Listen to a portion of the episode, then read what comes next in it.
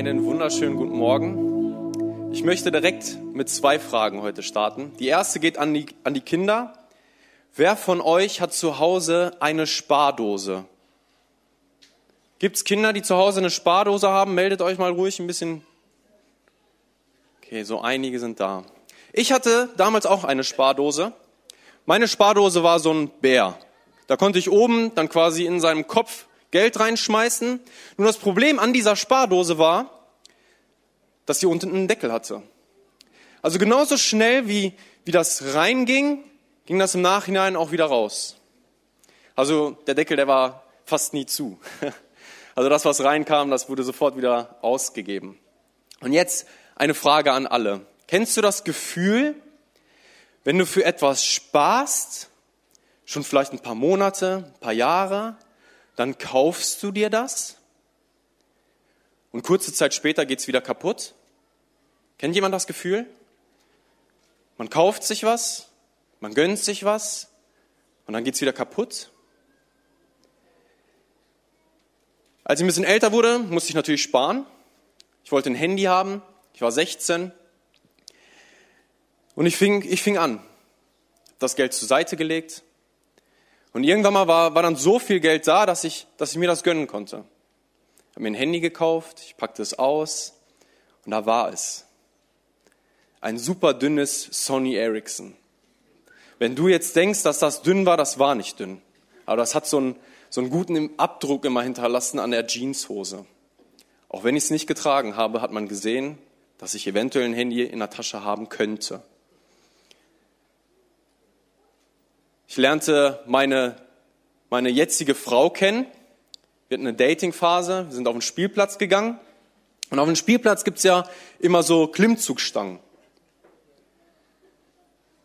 Sie, sie äh, ging zu so einer Klimm, Klimmzugstange hin, schmiss, schmiss ihre Füße quasi rückwärts rüber und stand und schaute mich an. Kannst du das auch? Und ich weiß nicht, Mann, wie es dir geht, wenn eine Frau dich herausfordert. Aber das hat mich schon gekratzt. Also das war schon, das war tricky. Ich sagte natürlich, ja klar, ist doch logisch. Steht die Frage nicht. Ich weiß nicht, ob ich das bis zu diesem Zeitpunkt überhaupt schon mal ausprobiert hatte. Ging dahin, schmiss meine Beine rüber, auf der Hälfte irgendwie noch rübergerobbt und stand. Aber währenddessen ich diese Rolle über diese Stange machte, merkte ich, dass irgendetwas nicht mehr so ganz heile war, wie es ursprünglich eigentlich sein sollte. Erstmal habe ich mir nichts anmerken lassen, irgendwann mal wollte ich es dann wissen, das Handy rausgeholt und es hat die Form der Stange irgendwie angenommen. Ja, ich war voller Emotionen, ich war voll geladen, aber ich habe natürlich auf cool getan, habe gesagt, ach, macht nichts, ich kaufe mir Neues, gar kein Problem. Und ich bin nach Hause gefahren und ich glaube, meine Eltern haben das mir angemerkt, weil ich war wirklich emotional richtig getrieben. Und wie gehe ich dann mit meinen Emotionen um? Auf der einen Seite haben wir Emotionen, die wir lieben, in denen wir uns wohlfühlen, die uns gut tun, Emotionen, die wir, ähm, ja, nach denen wir quasi jagen, jeden Tag neu. Aber auf der anderen Seite haben wir Emotionen, die uns herausfordern, Emotionen, die wir versuchen immer wieder zu verdrängen, Emotionen, die wir aus dem Weg gehen. Aber irgendwann mal hat sich so viel angestaut, dass wir eventuell dann doch emotional geladen sind.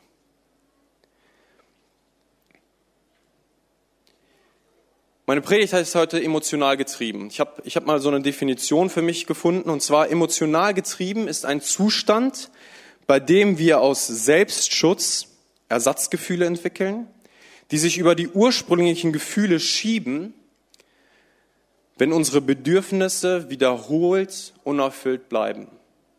Also quasi ein Zustand, in dem wir uns irgendwie versuchen selbst zu schützen, ein Zustand, in dem irgendetwas unerfüllt bleibt, ein Zustand oder Emotionen, die uns sagen wollen, wer wir sind und wer nicht. Also ziemlich herausfordernd. Ich möchte dir mal ein Beispiel geben, damit du dich mal vielleicht damit irgendwie identifizieren kannst. Diese Beispiele, die kannst du auch in, in deinem Alltag irgendwie aufnehmen oder gucken, ob du, ob du die da auch findest. Du bist heute Morgen losgefahren Und vielleicht war es zu Hause schon ein bisschen stressig. Irgendwie der Schulranzen war vielleicht nicht mehr aufzufinden. Ähm, das Kleid, das, das, was gestern noch gepasst hat, hat vielleicht heute nicht mehr gepasst. Und irgendwie hat der Mann schon Stress gemacht. Komm, wir müssen los, damit wir unseren Platz in, äh, in der Kirche äh, auch, auch wieder heute kriegen. Und irgendwie schon emotional geladen hier hingekommen. Ein bisschen zu spät gekommen, heute ist der Parkplatz besonders voll.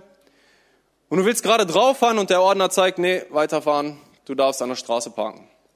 Und du denkst, hm, okay, egal. Und du kommst rein und das Welcome-Team und du freust dich immer. Du freust dich immer, dass da jemand ist, der, der dich willkommen heißt. Aber irgendwie hat sich das da so ein bisschen aufgestaut und die sind so in Gesprächen verwickelt, dass du heute kein Willkommen bekommen hast. Und irgendwas macht das mit dir. Irgendwie ja, fordert dich das heraus.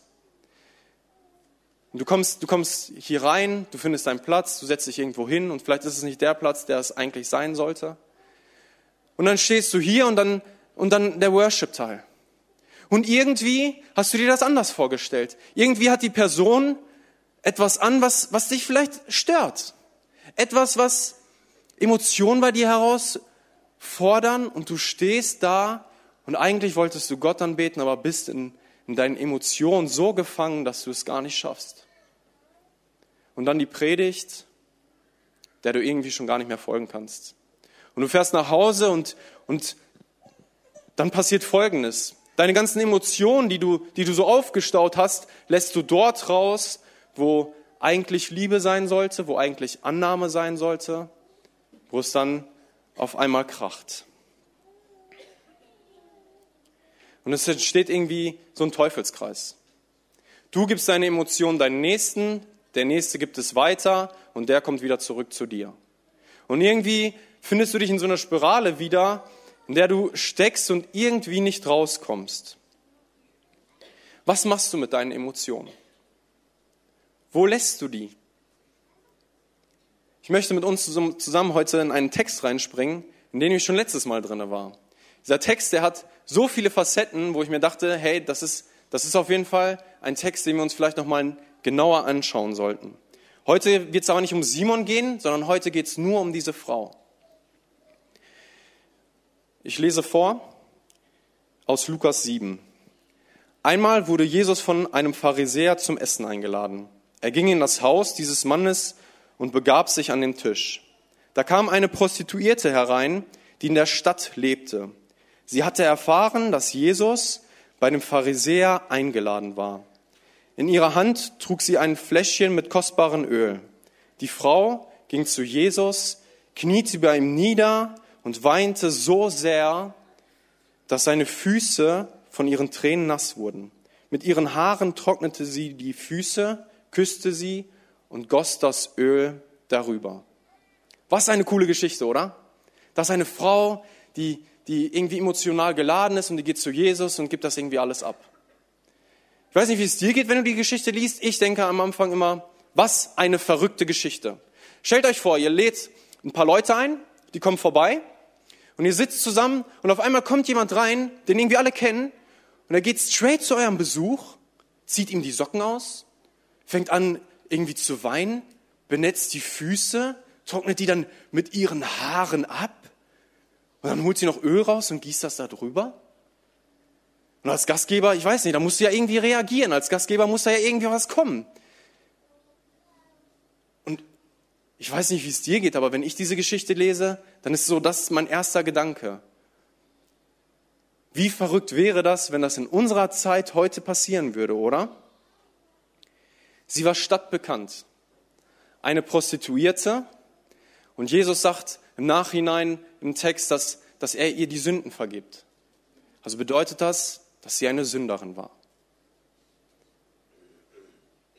Das, was ähm, diese Frau getan hat, ist bemerkenswert.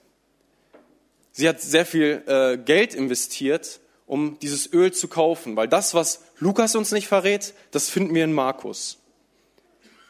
Markus 14, 3 bis 5. Jesus war in Bethanien bei Simon, dem Aussätzigen, zu Gast. Während des Essen kam eine Frau herein, die ein Alabastergefäß mit reinem, kostbarem Nadenöl in der Hand hätte. Sie brach den Hals des, Flasch, äh, des Fläschchens ab und goss Jesus das Öl über den Kopf. Einige am Tisch waren empört. Was soll diese Verschwendung? sagten sie zueinander. Man hätte dieses Öl für mehr als 300 Denare verkaufen und das Geld den Armen geben können. Und sie machten der Frau heftige Vorwürfe. Um zu verstehen, was, was, was ein Dinar war, habe ich da mal ein bisschen nachgeforscht. Für ein Dinar hat man damals zehn Hühner bekommen. Wenn man das mit Euro, mit heute vergleicht, sind das ungefähr 25 Euro. Ein Dinar ist ungefähr 25 Euro wert. Das bedeutet, diese Frau, wenn, wenn, dieses, wenn dieses Fläschchen tatsächlich ähm, 300 Dinare wert war, hat diese Frau im Wert von 4, 7500 Euro Öl einfach über Jesus gegossen. Und jetzt wir als Lipper würden sagen, hey, so drei Tröpfchen hätten noch gereicht, dann hätte sie ja noch ein bisschen was behalten können, Deckel drauf und dann, und dann fertig. Ähm, damals gab es solche Deckel nicht. Damals war dieses Gefäß gemacht eigentlich für Leute, die gestorben sind, um die dann im Nachhinein einzubalsamieren. Also es war wirklich sehr, sehr wertvolles Öl. Und dieses Öl haben eigentlich nur Könige äh, im Besitz gehabt und es verwendet. Was ich so spannend finde in diesem Text ist, dass sie nicht emotional getrieben war mit ihren schlechten Emotionen, sondern sie hat all ihre Emotionen, die sie hatte, auf Jesus geleitet. All das, was, was herausfordernd für sie war, all das hat sie genommen und sie hat es einfach zu Jesus gebracht. Weil wir lesen hier nicht, dass die Frau draußen gewartet hat. Weil sie hätte ja eigentlich auch draußen warten können. Sie hätte ja sagen können, okay, ich weiß, Jesus ist da und ich warte einfach draußen, bis es vielleicht dunkel wird, bis er rauskommt und dann können wir gemeinsam irgendwie das klären, was mich gerade beschäftigt. Und dann kriegen es nicht alle mit. Sie ist auch nicht in diesen Raum gegangen und hat gesagt, Jesus, wie kannst du nun mit diesen Menschen sitzen, diese Menschen, die mir versuchen, einen so, so einen geringen Wert zu geben, die sagen, dass ich nichts wert bin, dass ich eigentlich nur am Rand dieser Gesellschaft leben darf. Was sie auch nicht gemacht hat, und das finde ich sehr bemerkenswert, sie hat sich nicht versucht zu erklären. Sie hat auch nicht versucht, sich zu verteidigen. Weil am Ende von Markus ähm, steht ja, dass, dass dieser Frau heftige Vorwürfe gemacht wurden. Sie hat nicht versucht, irgendwie diese Vorwürfe ähm, ja, zu korrigieren oder, oder sich zu rechtfertigen. Sie hat es einfach so stehen gelassen. Leo Bigger sagte mal einen Satz und der heißt so, gib, gib schlechten Emotionen keinen Raum, denn sie werden dich anlügen. Gib schlechten Emotionen keinen Raum, denn sie werden dich anlügen. Ich möchte das deutlich machen anhand eines Beispiels in meinem Leben. Und zwar, als ich ungefähr zehn Jahre alt war, kam, mein kam ich von der Schule nach Hause. Ich war so ungefähr in der dritten Klasse, dritte, vierte Klasse. Und mein Vater sagte zu mir, er hat Krebs. Ich bin nach oben in mein Zimmer gegangen, bin auf Knien gefallen und ich dachte mir, was, was ist denn jetzt los? Ich habe gesagt, Herr Jesus, wie kann das sein, dass, dass Menschen, die du, die du liebst, Menschen, die mit dir unterwegs sind, Menschen, die für dich sind, dass du so etwas zulässt? Das war so mein kindliches Glaube, mein, mein kindlicher Glaube. Und ich dachte mir, wenn du gut bist, warum, warum lässt du dann sowas zu? Und ich habe ihn heftig angeklagt. Ich war auf Knien und, und ich fing an zu weinen und ich dachte mir, Jesus, wie kann das sein, dass du, dass du irgendwie gerade nicht da bist? Weil in diesem Augenblick, wo ich danach geschrien habe, habe ich nichts gefühlt.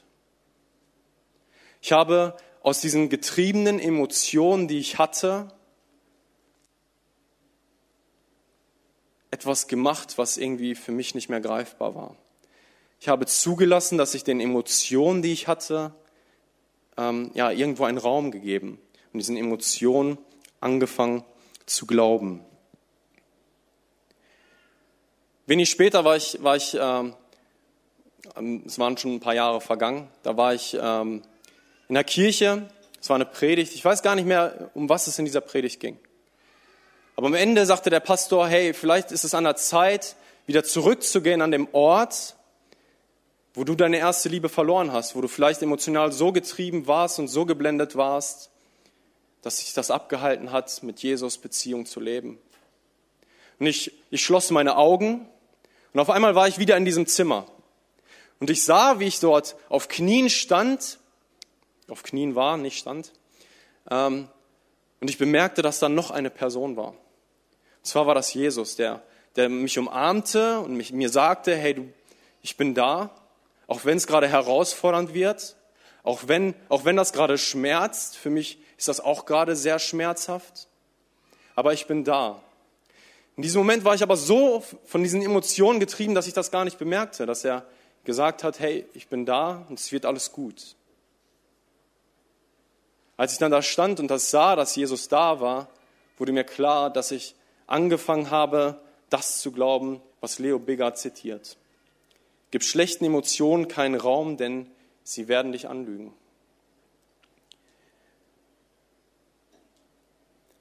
Was passiert, wenn wir mit unseren Emotionen zu Gott kommen? Psalm 23 sagt David, ähm, du deckst mir den Tisch in Angesicht meiner Feinde und salbst mein Haupt mit Öl. Jesus, er deckt uns einen Tisch in Angesicht unserer Feinde. Ich glaube, genau das hat diese Frau erlebt. Diese Frau, die ist, die ist in diesen Raum gekommen, ist zu Jesus gegangen und alle die, die ihr Vorwürfe machten, die saßen da. Und die haben ihr wieder diese Vorwürfe gemacht. Aber Jesus hat sie nicht einfach in diesem Konflikt alleine gelassen, sondern er hat sich für sie aufgestellt und gesagt, hey nein, diese Frau hat es verdient, hier zu sein. Sie, sie hat mir die Füße gewaschen, sie hat mein Haupt gesalbt mit Öl und Simon, du hast es nicht getan. Du hast diesen Moment verpasst. An diesem Punkt findet sie Annahme, Wertschätzung, Liebe und Vergebung. Und was ich so interessant finde, ist, dass Jesus ihr auf einmal eine Perspektive auf die Ewigkeit gibt. Das lesen wir nämlich in Lukas 7, 48 und Vers 50. Dann sagte er zur Frau, ja, deine Sünden sind dir vergeben. Und Vers 50, doch Jesus sagte zu der Frau, dein Glaube hat dich gerettet, geh in Frieden.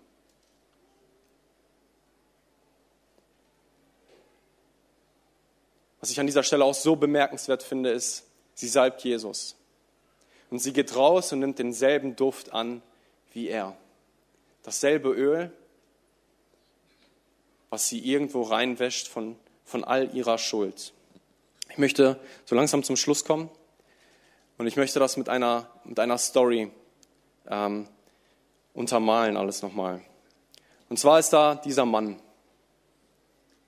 Dieser Mann, der immer wieder nach Hause kommt, in den Garten geht und einen Baum umarmt. Und dem Nachbar fällt das auf. Und er denkt sich so, hey, was macht dieser Mann da? Wie kann das sein, dass er jeden Tag nach Hause kommt und diesen Baum umarmt?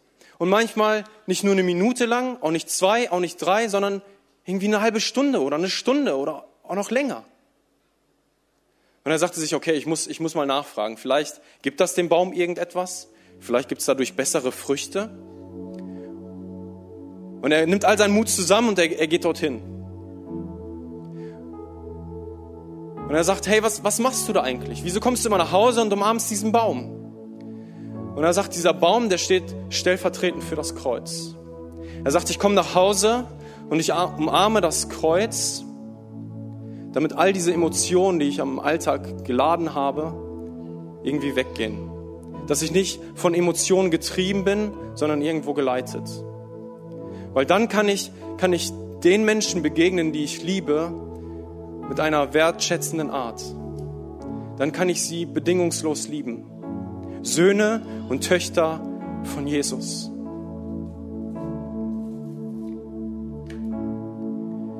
Manchmal muss es etwas kosten, bevor es heilt oder bevor es vergeben wird. Ich habe euch am Anfang erzählt, dass ich gespart habe. Mich hat das was gekostet und es tat im Nachhinein weh. Diese Frau, die hat alles, was sie hatte, investiert und es wurde geheilt. Wurde vergeben, sie wurde für gerecht erklärt. Aber wie könnte das heute bei uns aussehen? Ich glaube, es ist ziemlich ähnlich wie, wie bei diesem Mann, der seinen Baum umarmt. Der immer wieder nach Hause kommt und sagt, ich lege, mein, ich lege meine Arme um diesen Baum, weil ich, weil ich von Jesus einfach geleitet sein will. Ich will nicht von meinen Emotionen beherrscht sein, sondern, sondern von ihm. Damit all die Angst, die ich vielleicht habe, all die Verzweiflung, all den Wert, der mir irgendwo zugesprochen wurde, einfach weggenommen wird.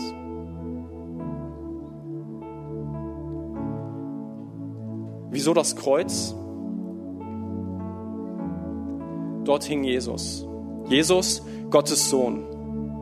An diesem Kreuz hing er für meine Schuld, für meine verrückten Emotionen, die irgendwie mich immer sehr weit weg von ihm treiben. An diesem Kreuz starb er. Aber er ist nicht, er ist nicht nur gestorben, sondern er ist wieder auferstanden. Er hat den Tod besiegt und deswegen konnte er diese Frau auch freisprechen, ihr eine Perspektive auf die Ewigkeit geben. Und das möchte er auch für dich tun.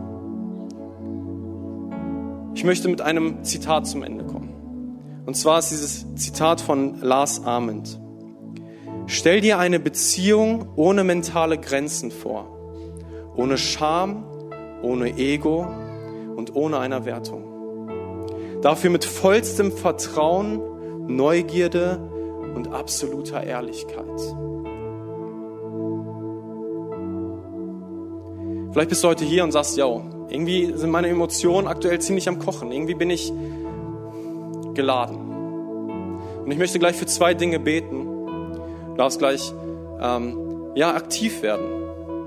Ich liebe es, nicht nur Gedanken in meinem Kopf zu haben, sondern auch irgendwie aktiv zu werden. Und deswegen, wenn du dich gleich angesprochen fühlst, darfst du gleich deine Hand heben. Streck dich zu Jesus aus. Und damit ich weiß, für wen ich beten darf. Schließ mal jetzt deine Augen, da wo du gerade sitzt. Schau nicht nach links oder nach rechts. Das ist jetzt dein Moment mit deinem Jesus. All die Dinge, die, die dich vielleicht getrieben haben, die schweigen jetzt. Und wenn du sagst, hey, irgendwie bin ich emotional getrieben, irgendwie triggert mich was, irgendwie ist es gerade herausfordernd in meinem Leben, dann darfst du jetzt deine Hand strecken, streck dich aus zu Jesus. Er will dir einen ganz neuen Wert geben. Er will dir sagen, dass du gut genug bist, dass du ausreichst. Und wir beten. Jesus, danke, dass du da bist. Danke, dass du uns den Wert gibst, der ewig ist. Danke, dass du uns die Sünden vergibst, dass du uns ganz neu wiederherstellst.